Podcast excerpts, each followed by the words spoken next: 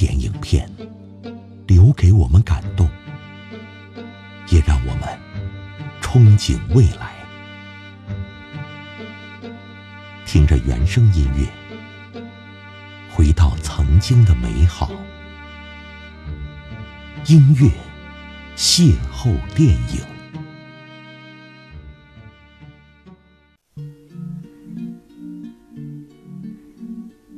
电影散场，乘坐直梯，自己貌似被置身于一个大的水箱里。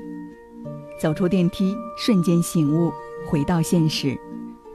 第一次在影片结束后，大脑还被巨大的水体和人形怪的形象所占据。《水形物语》，文艺范的中文片名，并不复杂的剧情里，处处充斥着温暖和良善，但又充满太多的不可思议。女主艾丽莎个子小巧，在一间高科技的实验室做清洁工。她的工友是一位体型肥硕的黑人妇女。这里汇集着全世界最聪明的人，撒尿不是弄到地上，就是弄到天花板上。不知道他们要练习多少次才能尿准。他总爱这么咆哮。与之形成鲜明对比的是一旁的艾丽莎，她默不作声地打扫卫生。还客气地给如厕者递上擦手的毛巾。平时上下班坐公交车，他总是把脸颊贴到旁边的玻璃窗上。脸颊和玻璃之间，永远是那顶头上摘下来的小毡帽。她是一枚温暖的女子。导演几次刻意地给到这一镜头，用来表达她的安静。如果没有外力的干扰，艾丽莎的生活也许会按部就班下去。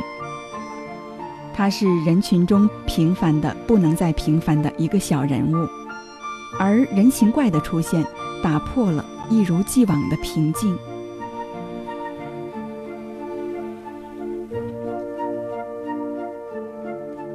属于女主的主题音乐，跳跃的长笛使得这一段色彩要明亮很多。表达出他虽然不能说话，但美好和丰富的内心世界。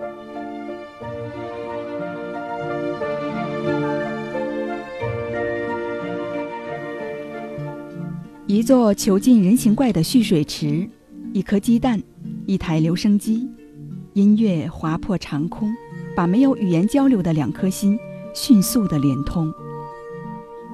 世界上最遥远的距离，不是生与死的距离，而是我站在你面前，你却不知道我爱你。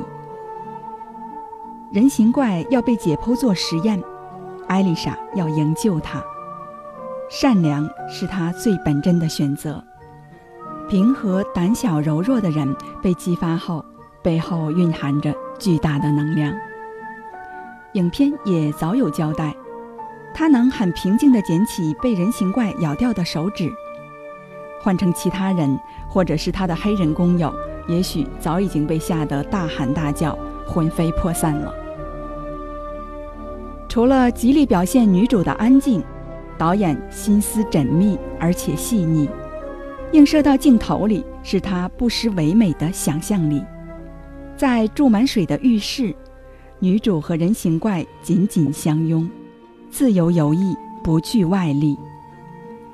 两人在餐桌旁就餐，彩色画面突然被切换成黑白色，白色灯光的画面进而又被耀眼的舞台所覆盖。镁光灯下是女主和人形怪的歌舞剧主场。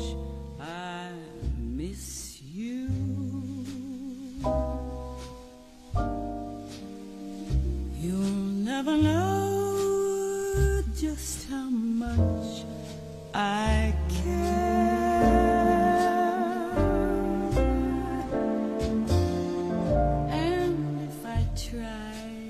镜头有没有把你拉回到《爱乐之城》中，艾玛斯通与 Rain Gosling 在山顶跳舞的那一幕呢？全世界仿佛只剩下这两个人，他们是世界唯一的主角。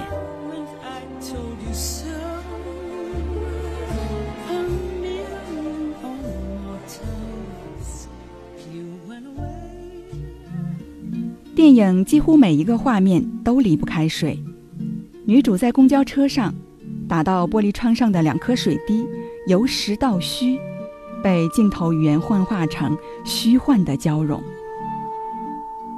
《The Shape of Water》电影的主旋律，这个跟水有关的爱情故事，作曲家运用多种乐器叠加混合出水流的质感，传达出了导演需要的奇幻的故事色调，听上去神秘而且浪漫。